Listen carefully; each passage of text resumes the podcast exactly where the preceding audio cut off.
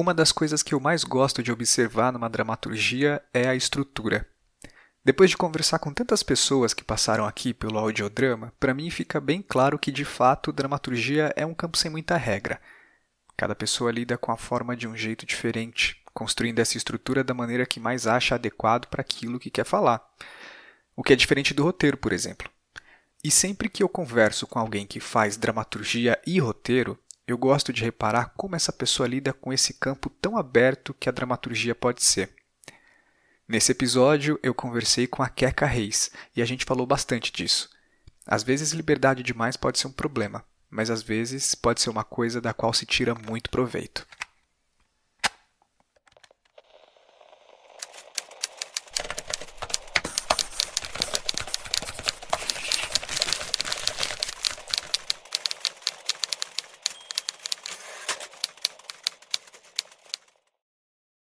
No audiodrama de hoje eu estou recebendo a Keka Reis. Bem-vinda, Keka. Oi, obrigada, Diego. Feliz de estar aqui. Feliz de receber você também. Quando, quando conversei com você, eu vi que lá no, no e-mail tinha o link para o seu site. E aí eu entrei para dar uma olhada e o tanto de coisa que você já tinha feito com roteiro, com programa de TV. Foi. É, você está recente aí na dramaturgia, mas você está fazendo roteiro há muito tempo. Enfim, é, se quiser dizer, aproveita e já se apresenta já para quem está ouvindo, conta um pouco dessa trajetória aí. É, é, é que eu tenho 45 anos também, né? Bastante coisa. É, mas vamos lá. Eu sou Queca, é, Angélica, na verdade. Sou Queca desde pequenininha, porque eu, eu mesma tinha dificuldade de falar meu nome. Uh, uhum. Sou formada em rádio e TV e, e, trabalho em televisão desde os anos 90, assim. Trabalhei, trabalhei naquela MTV uh, divertida dos anos 1990. Depois virei só roteirista na MTV, eu fazia um pouco de tudo, assim, comecei como estagiária, todo mundo lá tinha essa trajetória de estagiária a diretor em, em dois anos, assim, porque era todo é mundo é muito novo. É, é, era todo mundo muito novo, assim, você podia dirigir, estagiar, escrever, fazer tudo, tudo ao mesmo tempo, essa formação, sei lá, divertida, né, bem divertida, porque uhum, você tinha uhum. muita você acabava ficando com muita experiência rápido, assim. E aí saí de lá, fui ser diretora frila por um tempo e já nessa época eu me toquei que eu detestava dirigir, porque eu não tinha o olhar, assim, na própria MTV eu sabia, assim, no último programa que eu tinha dirigido lá, que eu era uma péssima diretora, que na verdade eu me importava sempre com as histórias, então com, com o que os VJs estavam dizendo ou com o que a edição estava contando, assim. Uh, aí passei um tempo trabalhando como frila, como diretora frila, mesmo sendo péssima. Depois, diretora de TV. Diretora de TV, de programa de TV. Depois tá. fui trabalhar no Itaú Cultural. Fiquei no Itaú Cultural um tempo. Lá eu tinha um cargo executivo, eu era coordenadora do, do departamento audiovisual deles.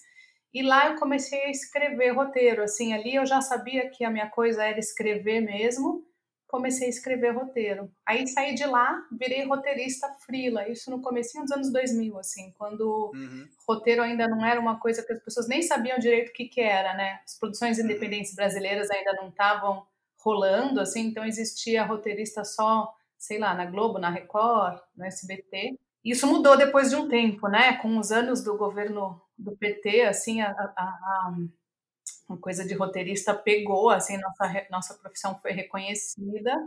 E aí comecei a fazer muito roteiro para série, assim, muita coisa para criança, uh, muito infantil, muita animação. Fiquei assim, roteirista frila até hoje. Mas aí no meio do caminho, foi justamente quando a gente se conheceu, eu comecei a fazer cursos de teatro. Eu fiz aquela oficina da Marici, que eram portas abertas, acho, lá no núcleo de dramaturgia. É, e aí, acho que era. Doida. Eram portas abertas, né? É, eu, eu, acho que era dentro do ciclo de dramaturgia que tinha todo ano e tinha várias oficinas. Eu acho que foi isso, né? E era uma das oficinas do ciclo. É, acho que era isso. Aí eu fiquei doida naquele curso para estudar teatro. Fui fazer um curso uh, do Samir Asbeck. E aí adorei, assim, o Samir é incrível, é um ótimo professor, mas o Samir tem uma coisa um pouco mais clássica, assim, Nesse sentido, uhum. roteiro e teatro se parecem em muitas coisas, então eu, eu não fiz o curso inteiro, porque eu achei que, que eu já sabia né, um pouco do que eles estavam estudando lá. Aí eu prestei o núcleo de dramaturgia. E assim foi, prestei o núcleo e comecei a escrever para teatro depois disso. Assim, nunca quando eu escrevi a peça para entrar no núcleo, eu nunca tinha escrito uma peça de teatro, assim, foi a primeira. E, e foi uma novidade para você lidar com a forma do teatro, porque para alguém que fazia roteiro há tanto tempo, foi o que que o que, que foi essa loucura, por exemplo, do curso da Marici, assim, que, que te de, que te fascinou?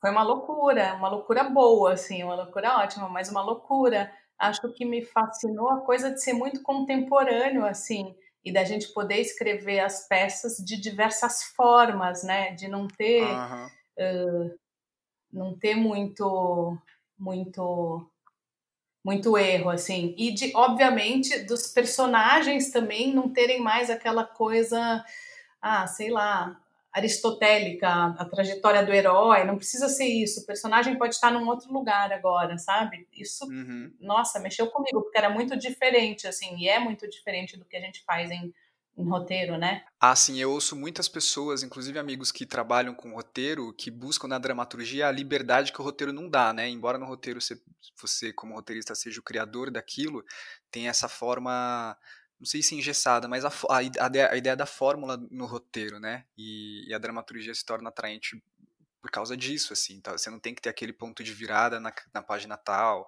ou a trajetória daquele jeito, ou aquela mudança assim assado. Sim, a própria forma, né? Você pode escrever, a, a forma pode eh, mudar completamente o seu texto no fim das contas. Eu escrevo, acho que você deve ter lido com umas rubricas muito longas e isso uh, os diretores com quem eu trabalhei assumem as rubricas. Essa liberdade a gente não tem em roteiro de jeito nenhum. No roteiro você tem, sei lá, três ou quatro programas que são os programas mais usados e, e, e tá ali, tudo padronizado, né? Não existe nem essa discussão, assim, da forma do texto. É muito mais liberdade em todos os sentidos. Aí não estou falando nem só de dramaturgia, teatro mesmo, né? É muito menos uhum. engessado, assim, é uma liberdade que eu estou feliz da vida por estar vivendo, assim, sei lá, depois dos 40, tô achando lindo. Sim, é, inclusive essa, essa coisa da liberdade que você fala assim é uma coisa muito marcante lendo os seus textos. Aliás, qual foi o primeiro que você escreveu né, quando você entrou nessa incursão na dramaturgia? Foi dentro do núcleo? Foi dentro do núcleo. Eu escrevi uma peça chamada Sangue uh, para entrar no núcleo. E aí, Sangue era uma peça também sobre menstruação, mas tinha uma abordagem completamente diferente de Rio Vermelho. E aí, eu escrevi Rio Vermelho no núcleo meio que considerando aquela minha primeira peça mesmo, porque quando eu fui escrever sangue, eu olhava para o papel assim, eu não sabia nem o que podia e o que não podia, sabe? Eu não sou muito uhum. estudiosa, eu não tinha também muitos textos, eu sou um pouco mais lá em casa, sabe? Eu vou muito na intuição. Então eu fui escrever a primeira peça para entrar no núcleo, eu não tinha nem ideia, pedi uns textos de uns amigos, assim, é, mas Rio Vermelho eu, eu, considero a minha primeira peça, assim mesmo. Eu, eu lembro que naquele curso da Marici, inclusive, teve um exercício que a gente tinha que escrever uma personagem inspirada em alguém real. E aí no seu, você, quando foi ler o seu, já falou, ó, oh, já fiz errado, porque eu, eu, sou do roteiro, não sei o quê, e você tinha inventado uma personagem. É, e você falando da, desse choque que foi esse contato com a dramaturgia, eu, lembrei dessa situação agora. Você lembra disso? Acho que sim. É porque eu, eu tinha ali no núcleo, em todos os lugares do teatro, assim, às vezes eu tenho uma certa, um certo pudor de falar que eu sou roteirista, mas isso é uma coisa pessoal minha, porque eu estou numa transformação e numa paixão gigantesca pelo teatro, eu fico achando o roteiro sempre meio menor, sabe assim, uhum. meio bobo. E, e, também não, que, não quero ficar com a pecha de ah, roteirista em todos os lugares, sabe? Assim, o que é uma bobagem, porque o roteiro é muito legal também, né, no fim das contas. Uhum. E me dá muita base para muita coisa, mas, mas enfim, loucuras das pessoas. Loucura minha, né? Mas Sim. Toda essa liberdade é muito visível nos textos da Queca.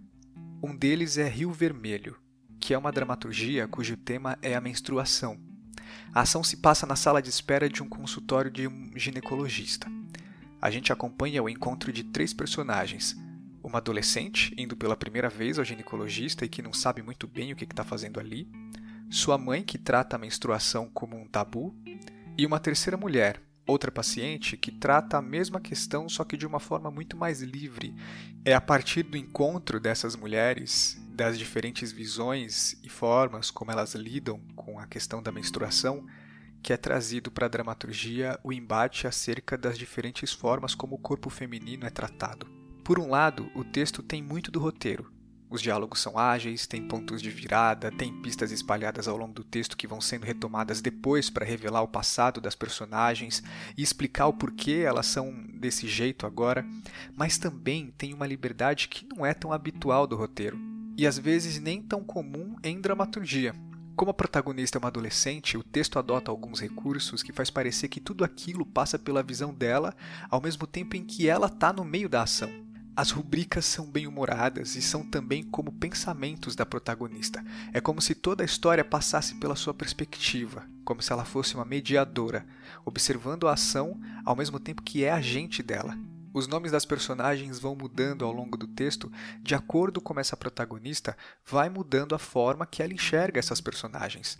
Em alguns momentos parece haver ali a figura de uma autora que não tem medo de opinar e nem de aparecer e nem de mediar o conflito das próprias personagens.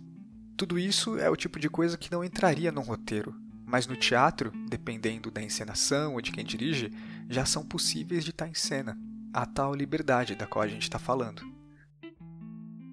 É, essa liberdade que você experimentou, tem experimentado na dramaturgia, nessas rubricas, nessa, nessas vozes que você, na maneira como você aborda os próprios recursos da dramaturgia, que às vezes uma rubrica mesmo pode ser tão engessada assim, é, foi uma coisa que você descobriu, uma coisa que você já tinha intenção de fazer e no roteiro não conseguia? É, de, onde, de onde que vem, assim, qual que é o seu impulso para brincar tanto com isso? É, foi uma coisa que eu descobri totalmente ali no núcleo de dramaturgia e é uma coisa que foi acontecendo, assim, eu tenho uma coisa dessas rubricas. Eu tinha uma coisa em mente que eu sempre tive, assim, isso que da leveza e do humor, é, para mim é super importante, porque eu tenho a sensação que teatro e literatura também, eu estou falando porque hoje em dia eu escrevo, estou escrevendo livros também, uh, uhum. Às vezes tem essa obrigação do profundo, e o profundo muitas vezes quer dizer pesado, e acho que a gente pode sim tratar de temas importantes e temas supostamente pesados, como no próprio Rio Vermelho tem, tem um, um, quase estupro, tem aquela cena da mulher, que foi uma cena super pesada para eu escrever da mulher que está abortando na sala.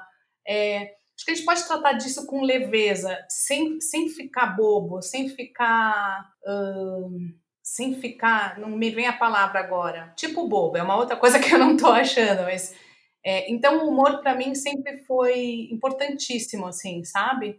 Uh, eu escrevo há muito tempo para criança e eu acho que a criança tem essa leveza no olhar, inclusive para traduzir as coisas. Eu lembro que um livro que me marcou muitíssimo é um livro que virou filme. O livro chama O Quarto e eu acho que o filme chama O Quarto de Jack ou uma coisa ou outra, que é uma história assim tristíssima de uma mulher que é presa, acho que é baseada num caso real na Áustria, uma mulher que fica uh, dentro de um, de, um, de um porão da casa de um cara sequestrada lá por muitos anos, ela tem um filho nesse cativeiro.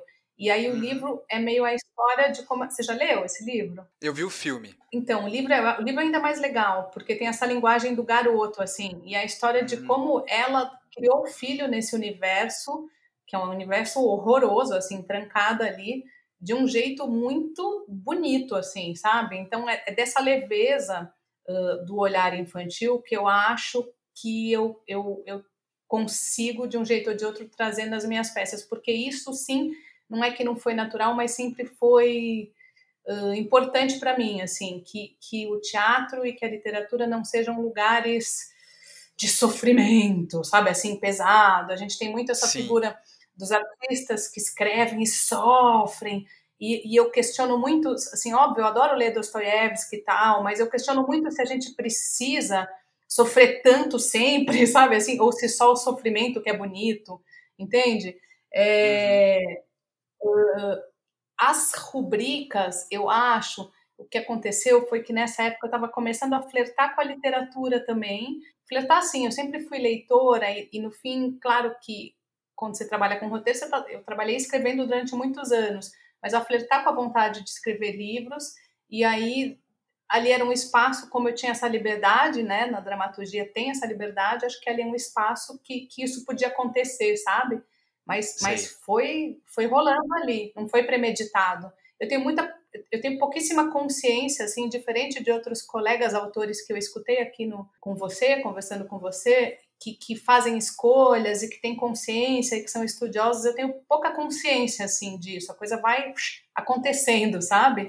É, não sei, acho, acho que é isso. Sei, é, era isso que eu ia te perguntar, inclusive, se essa, se você parte por um texto consciente dessa abordagem que você que você quer dar, porque é, todos os textos, pelo menos do que eu li seus assim, é, de formas diferentes, mas ainda com essa leveza, ainda com esse tom é, leve que você falou, você está problematizando alguma coisa. E é legal você ter falado do Rio Vermelho, porque é um texto sobre menstruação, né? E que dentro dele você dá conta de muitos outros temas dentro desse universo feminino. Na metade de Rio Vermelho, um rio de sangue invade a sala de espera e inunda tudo. A partir daí, a dramaturgia é como se adotasse um outro tom. É como se aquele tom bem-humorado agora também dividisse lugar com um tom um pouco mais adulto, um tom mais sério. É como se quase houvesse uma mudança de estilo do texto.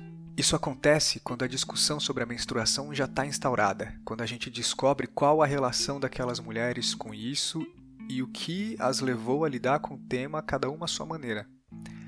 Esse recurso também é como uma espécie de libertação para as personagens. Na imagem do rio de sangue é como se a menstruação deixasse de ser um tabu e essas mulheres se libertassem de um peso. E esse é um movimento que se repete nos outros textos da Queca.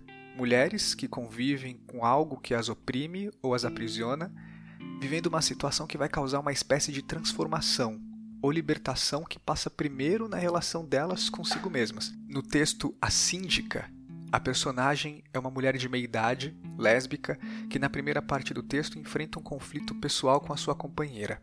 E na segunda parte, vai enfrentar, mais uma vez, depois de tantas, uma eleição para síndica do prédio onde ela convive com preconceito. No texto Torta de Frango, a personagem é uma mulher mais velha que tenta resgatar uma conexão com a filha. Mas quando, mesmo juntas, ela percebe que só tem a si mesma, ela passa a valorizar muito mais a sua condição de vida. São exemplos dessas personagens femininas e do tipo de transformação pelos quais elas passam nos textos. Como, como foi a escolha de lidar com esse tema, é, uma dramaturgia debatendo a questão da, da menstruação? Se você em algum momento tentou, por ser uma dramaturgia, uma linguagem diferente para você até então, caiu em algum momento nessa tentativa de lidar com o profundo? E também se nos outros textos você parte desse impulso de querer problematizar alguma coisa, se, se você tem a intenção de falar de algo, sei lá, que é tabu, que é pouco falado, ou se a importância, a relevância desse tema também, também surge. Tem gente que, que escreve um texto quando tem uma imagem, tem gente que, sei lá, cada um tem seu processo, mas como que foi no caso desses, assim, para você escolher por que, que que tem essa semelhança deles terem sempre essa, essa uma problemática você parte dessa da intenção de, de desconstruir uma problemática, um tabu? Ou isso também é uma coisa que surge no processo? É, é uma coisa que surgiu. Isso eu, eu, eu, eu já ouvi muita gente falando, assim, meus, meus, meus amigos, e, e já ouvi. É, eu acho mesmo que as coisas ficam mais legais e mais gostosas, assim, de assistir ou de ler, quando elas vêm de um bife triste dentro da gente, assim, de um incômodo, sabe, assim?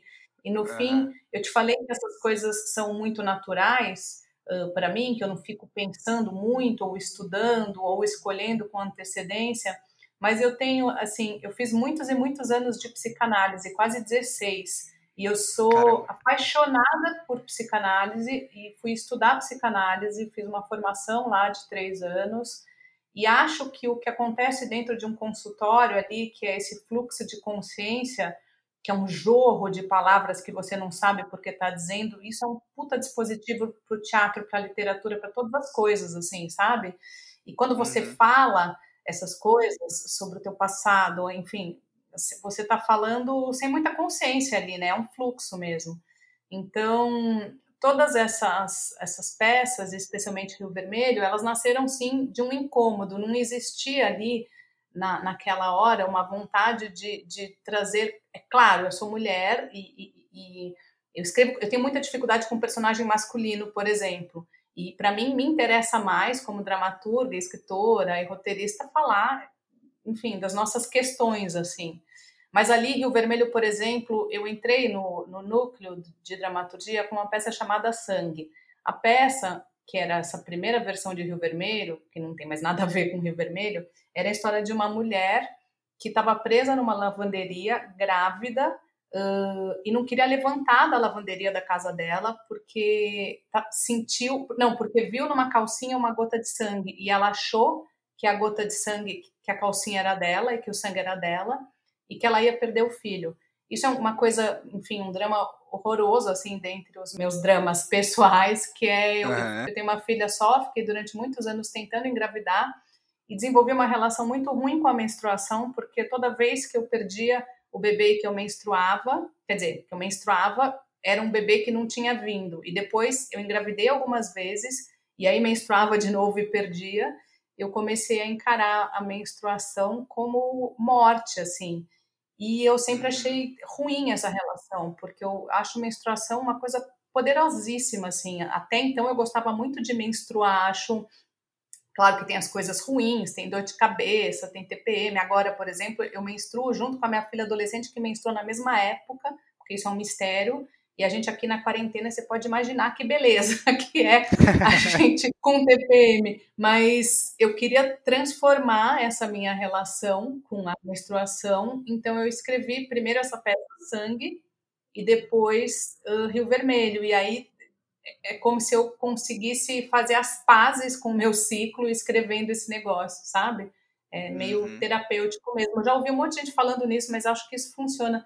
E todas as outras coisas que eu escrevi uh, estão ligadas a incômodos, assim, a coisas que vão se transformando enquanto eu escrevo. Sim, que louco, que legal. É... E a outra coisa que eu te perguntar é que, e aí depois do Rio Vermelho, você escreveu logo em seguida o dia que, em que a minha vida mudou? Como é que foi dessa do Rio Vermelho, depois você foi para onde?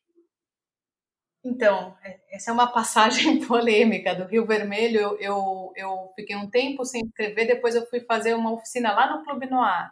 Aí, lá no Noir, eu escrevi o Tata de Frango e escrevi o, a Síndica.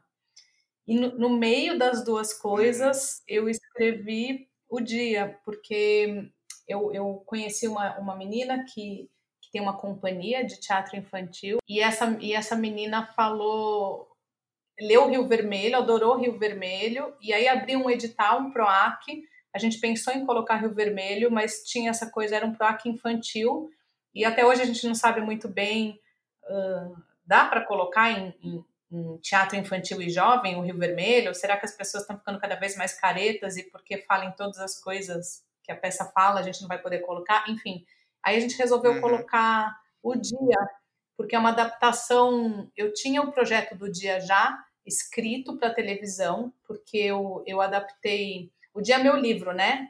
É, tá. Foi o primeiro livro que eu escrevi. Primeiro livro que eu escrevi, chamou O Dia em que a Minha Vida Mudou por causa de um chocolate comprado nas Ilhas Maldivas. E você Aí já tinha ele desde antes de escrever a primeira dramaturgia? Não, eu escrevi no mesmo ano que eu escrevi a primeira dramaturgia, entre 2016 e 2017. Tá. Foi tudo junto, assim, foi tudo no mesmo uhum. ano. Aí eu adaptei uh, ele para televisão, para uma série de TV, e ganhei um edital desses que existiam naquele, naqueles tempos que a gente era feliz do governo, que era um uhum. fundo setorial. Ganhei, ganhei esse projeto para desenvolver a série. E aí eu já tinha mais ou menos o projeto escrito, eu precisava só adaptar para teatro. E aí conheci essa menina maravilhosa, que virou a diretora da peça, a gente adaptou para o teatro, colocou num PROAC e ganhou um PROAC. Aí foi isso. Eu achei que, na minha cabeça, o caminho era inverso. Eu achei que a peça tinha disparado todas as outras coisas, porque só acompanhando assim, né? Eu lembro que eu vi o anúncio, você tinha escrito a peça, de repente o livro, eu não sabia que tinha seguido essa ordem. Mas, e essa, você disse que já escrevia para criança. E aí juntar essa prática de escrita para criança com a dramaturgia que você estava fazendo, como que foi? Porque eu acho que na cabeça de muita gente a escrita para criança parece muito simples, né? Eu fiz um curso de dramaturgia infantil recentemente, meio para desmistificar essa ideia também. E, e, confesso que ainda tenho dúvidas assim do, do que é exatamente escrever para criança. Eu acho que eu nunca vou saber até escrever uma peça para criança. É, tem essa toda coisa leve que você falou, que, que já acompanha a sua escrita nas outras dramaturgias, mas é, eu sinto, quando eu li o dia, eu sinto que tem alguma coisa ali, uma nem de subestimar a inteligência de uma criança para aprender aquela narrativa, porque ela é muito fragmentada, né? As cenas são episódicas, tal, e ao mesmo tempo muito leve assim. Como que foi juntar essas duas coisas? É, no começo foi um pouco difícil porque eu senti um pouquinho assim que também existe no teatro essa coisa de escrever para criança ela é ela é complexa em, em, em, todos os lugares por onde eu transito, assim, tem na, na literatura hoje em dia, né?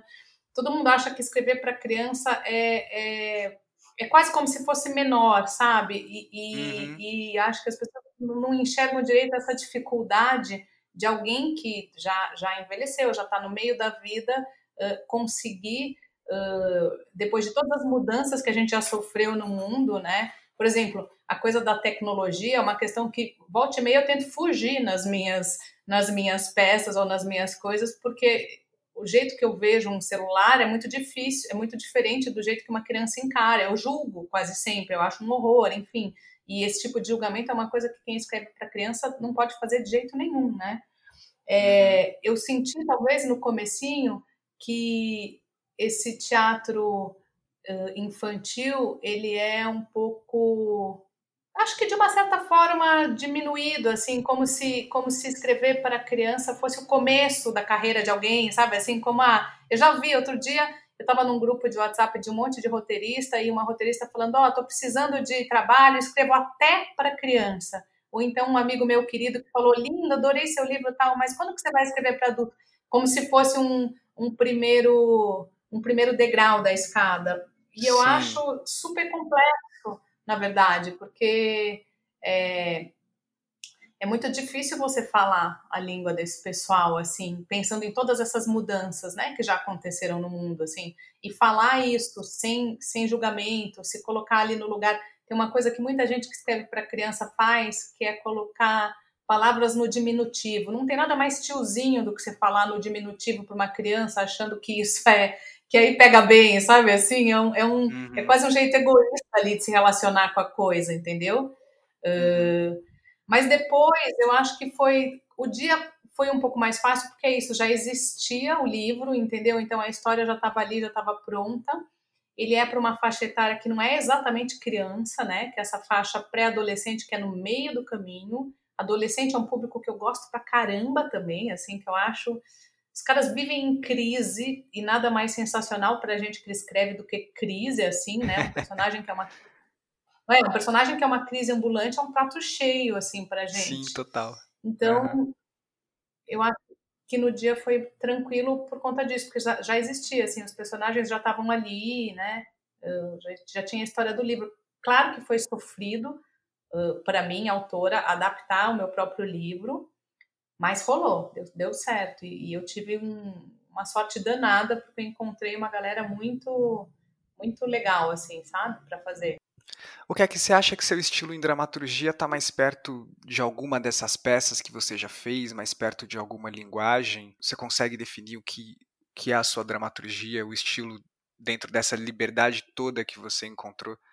Você consegue, tipo, olhar e dizer que é assim que você faz dramaturgia ou é daquele jeito? Qual a peça traduz melhor? O lugar que você chegou durante esse percurso dramatúrgico que você traçou até aqui, assim, faz sentido? É, eu acho difícil dizer isso, porque a gente vai se transformando, né? E a gente hum. vai uhum. investigando, especialmente usando essa liberdade que você falou no começo, eu acho que a gente vai investigando, assim, as, as, as muitas possibilidades que o teatro oferece, né?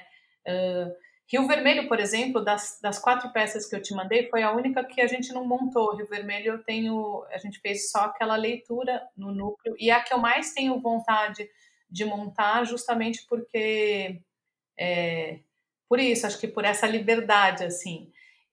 Eu acho, eu tenho, eu desconfio que essa minha, essa minha paixão pelas rubricas, assim, é uma coisa que vai durar um tempo, sabe? Eu desconfio que essas rubricas gigantes que têm a ver bastante com literatura e, e como você disse, com a minha opinião ali, é, eu acho que isso talvez uh, talvez demore para passar essa minha paixão. Talvez eu escreva Sim. assim por um tempo. Eu acho. Porque eu gosto, assim, de fazer esses bifes, assim, sabe? Você relacionou agora a coisa do roteiro com a dramaturgia. Tem algum lugar onde a prática do roteiro atrapalha a da dramaturgia? A sua prática do roteiro mudou depois da prática com a dramaturgia? Como que ficou essa relação depois? Tem um, um lugar que atrapalha pra caramba. Que atrapalha a dramaturgia e a literatura, mas atrapalha bastante a dramaturgia. Que é, eu, eu escrevo muito rápido. Eu sou é. muito de televisão, assim, de TV ao vivo, por exemplo, que você tem que entregar as coisas. Eu, eu faço, na verdade, eu, eu penso rápido, eu falo rápido, é tudo muito rápido. E isso, embora funcione como um fluxo, por exemplo, na dramaturgia, assim, muitas vezes me impede, assim, de escrever alguma coisa muito melhor, sabe? Assim, de voltar e, e voltar e voltar e voltar e fazer aquela coisa de artesão que eu acho que a dramaturgia necessita, assim como tudo, o roteiro também precisa. O roteiro é, roteiro de longa, por exemplo, eu já escrevi um longa que fiz versão 17, sabe assim, mas é angustiante para mim, porque a velocidade mora dentro de mim, entendeu? Eu acho que isso também tem, as minhas peças também elas são rápidas, né? Não sei se você reparou, elas têm um ritmo assim alucinante o tempo inteiro. É, e eu acho que isso atrapalha um pouco, sim. Eu, eu gostaria de, de ser mais lenta, acho, num certo sentido. Mas depois que você termina a peça, você, você volta pouco nela? Você, o seu processo para a escrita de uma dramaturgia, sei lá, Rio Vermelho, por exemplo, foi, foi mais breve do que da, comparando assim no núcleo. Foi difícil voltar e reescrever ou você conseguiu chegar naquele resultado em pouco tempo também? Eu acho que Rio Vermelho não foi assim tão rápido porque a gente estava ali num processo com todos os, os, os, outros alunos e colegas e nessa troca que é muito interessante assim, né? Então tem muitas coisas no Rio Vermelho, por exemplo, que são coisas que, que acabaram entrando por conta das conversas assim. É, tem uma coisa que as mulheres uh, na, no, no texto tem o nome das personagens e o nome vai mudando até no fim elas viram só mulher. São, são, três mulheres no final, né? Até a menina uhum. ali, adolescente, que a rubrica se transforma. Isso foi meio um toque, assim, que o Denizar me deu, depois de um tempo, a gente lendo, relendo, trabalhando. Então, nesse sentido, Rio Vermelho foi um pouco menos rápido, porque a gente estava ali num, num grupo. Uh, mas as outras todas foram muito rápidas, sabe? Uhum, que, quando não exige essa troca ali. Eu reparei nessa velocidade das peças, mas eu achei isso muito interessante, porque é como se você aproveitasse muito bem o tempo que você tem de uma maneira muito efetiva, né? É, na hora eu pensei, olha, deve ser uma sagacidade um pouco do roteiro, porque eu quando tento experimentar alguma coisa de roteiro, acho que tá mais acostumado com a dramaturgia, levo muito tempo para falar alguma coisa que eu poderia ser mais direto, para que a transformação, para que a virada acontecesse mas no seu texto, por exemplo, principalmente nos textos mais curtos, com muito pouco tempo você consegue é, traçar uma trajetória de transformação, assim, uma trajetória visível para um personagem. Achei interessante até. É, é, é, porque eu acho, às vezes eu acho que eu tenho que sofrer. Como eu te falei, eu sou muito, eu adoro eu adoro escrever, entendeu? E aí eu me divirto escrevendo, essa é a verdade. Mas, mas como muita gente que eu conheço sofre, escrevendo, eu falo, ah, eu, eu acho que eu vou. Tem, tem, que ter alguma coisa muito errada. Não, peraí, isso aqui está muito veloz. Não, vou sofrer, preciso voltar mais para esse texto preciso olhar mais para ele, preciso, entendeu? É uma encanação, assim, só. Uh, mas acho que isso tem, é uma angústia que tem a ver com a, com a velocidade de uma maneira geral, com a minha velocidade na vida, assim, sabe? Que é isso. Uh, eu sou freelancer há muitos anos. E aí, freelancer é assim, você tem que acabar um trabalho logo para receber logo, para pegar outro, entendeu? Acho que tudo isso influencia. Sim, sim, sim. E eu acho muito eu acho muito ruim que essas coisas influenciem no, no, no resultado do meu texto, da, das coisas que eu faço que são autorais. É claro que uh, tem toda essa coisa da velocidade que é legal, e isso certamente não tem a ver só com a minha velocidade como pessoa, mas com, com a minha experiência como roteirista. Mas tem esse lado, assim, eu queria ser, de vez em quando, eu queria ser essa pessoa que fica, nossa, olhando um texto, namorando e, e horas, dias, meses, sabe? Só para uhum. ver como é que é, só para ver se de repente pode ser muito melhor, sabe? Se de repente eu posso aprender mais, assim. Eu tenho essa, eu estou fazendo um curso agora de literatura, que era um curso lá na Casa das Rosas que eu queria muito passar, que também é um edital, tipo tipo o edital do, do núcleo. Você o tem clipe? que mandar um texto e tal. O clipe, exato. Uhum. E, e eu, fico, eu fico o tempo inteiro ali me perguntando se aquilo tudo vai me engessar, se, se, se essas coisas agora tomam forma e nome, se todos esses recursos literários que eu provavelmente usava de um jeito uh, inconsciente, porque tem a ver com isso que eu te falei, psicanálise, fluxo de pensamento, tarará, se isso agora vai, vai me vai me engessar, sabe? Assim, se isso agora, se agora que eu sei como as coisas têm nome, eu vou deixar de escrever tão naturalmente, assim. É um medo que o é um medo que o nome das coisas ou que a, a matéria influencie no que pode ser tão espontâneo e natural. Não sei se entendeu. Tá parecendo coisa de gente louca, né? Não, faz sentido. Faz sentido. Eu acho que quando você nomeia ou quando você formaliza a coisa, você fica limitado, né? Tem, eu acho que esse receio faz parte, inclusive. É uma coisa que você tenta se desvencilhar na dramaturgia quando você está fazendo, porque eu acho que a passagem no núcleo, eu vejo muitas pessoas passar comentando isso, relatando a mesma coisa. Depois que a gente tem contato com dramaturgia contemporânea, a gente fica tão fascinado com aquilo e das possibilidades que a, tentativa, a pressão para fazer alguma coisa que fuja do formalismo com o qual você está acostumado fica muito grande. E aí, às vezes, você acaba se frustrando muito.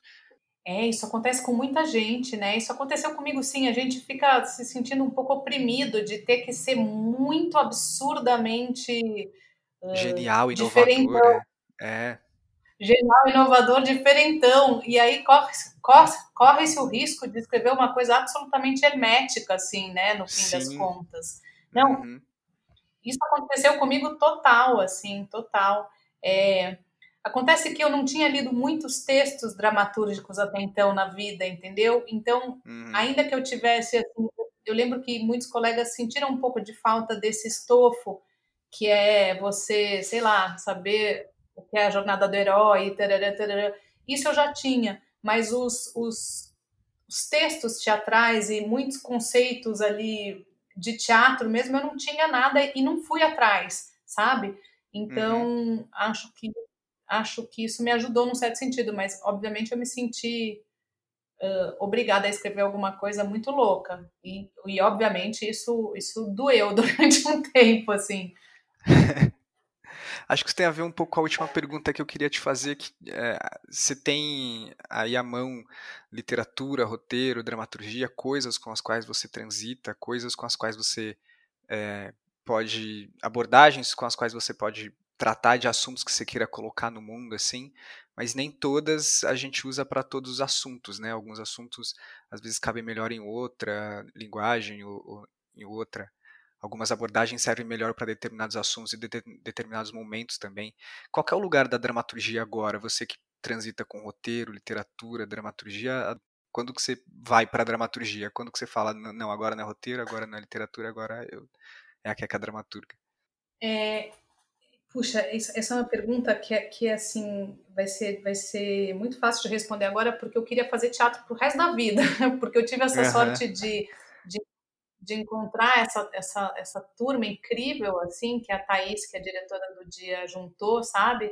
E uhum. aí, eu, eu conversando com a Thaís há pouco tempo, vou contar uma história que tem a ver com dramaturgia, mas enfim, fala mais do teatro, que é numa das, das temporadas que a gente fez do dia, lá no Teatro Cacilda Becker, a Thaís uh, virou para a gente e falou assim: olha, a bilheteria é nossa.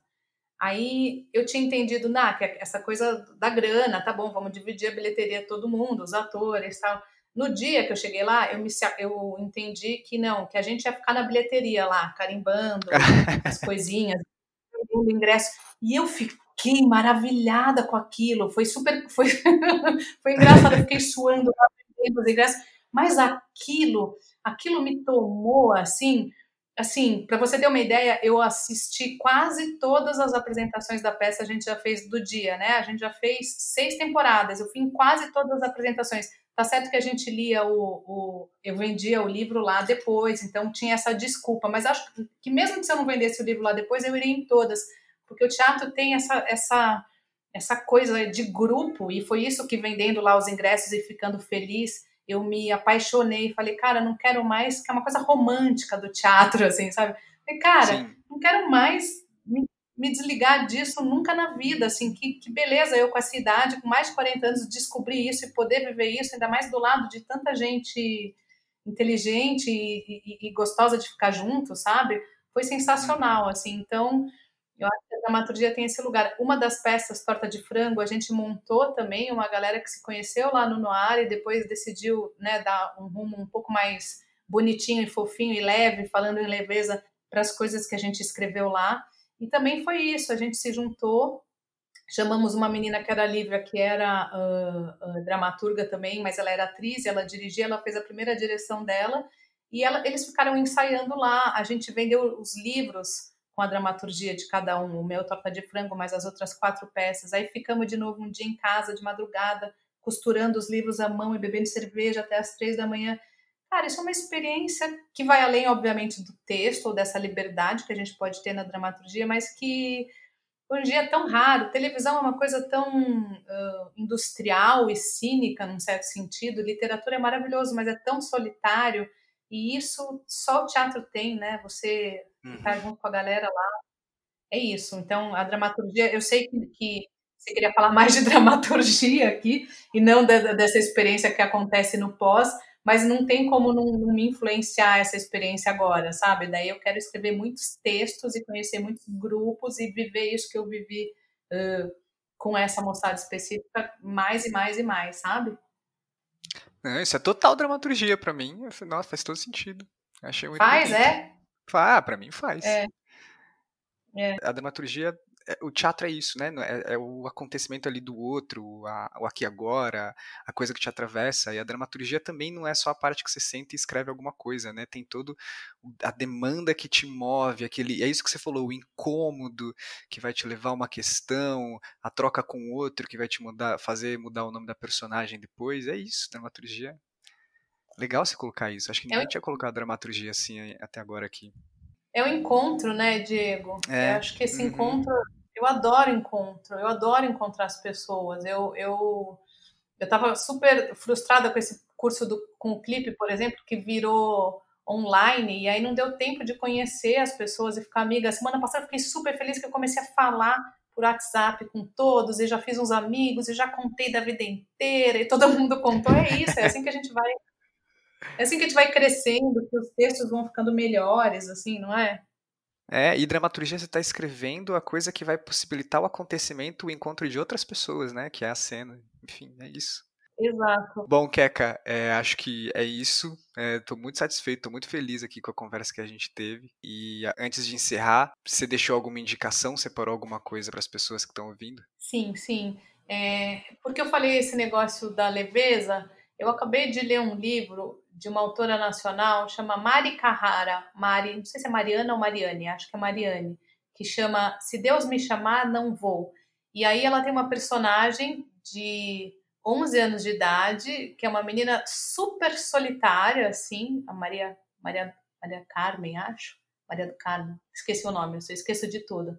E, mas é um livro muito gostoso, muito leve, que trata de temas super difíceis, assim como, por exemplo, a solidão, sabe? Acho incrível. Uhum.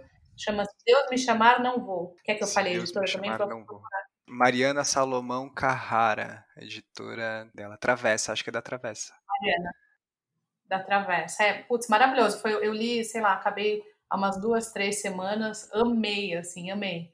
E ele é um desses livros que você não sabe nem onde encaixar, você não sabe se é para adulto, se é para adolescente, se é para criança. Eu acho que todo mundo deveria ler, sabe assim? Mas é, uhum. é, é um enigma maravilhoso, adorei. Legal, vou procurar. E Keka, se as pessoas quiserem te encontrar, conhecer seu trabalho, te seguir, como é que elas fazem? Ah, no meu site, eu sou bem ruim dessas coisas de redes sociais, comecei a, a, a não ser tão ruim sei lá, tem uns dois, três anos, porque acho que a, vida exige, mas eu tenho uhum. um site que, que é quecarreis.com. E tenho redes sociais também, que é no Instagram, quecarreis123, quecarreis123, e no Facebook, quecarreis. É isso. Tá. Vou deixar os links aqui na descrição do episódio também.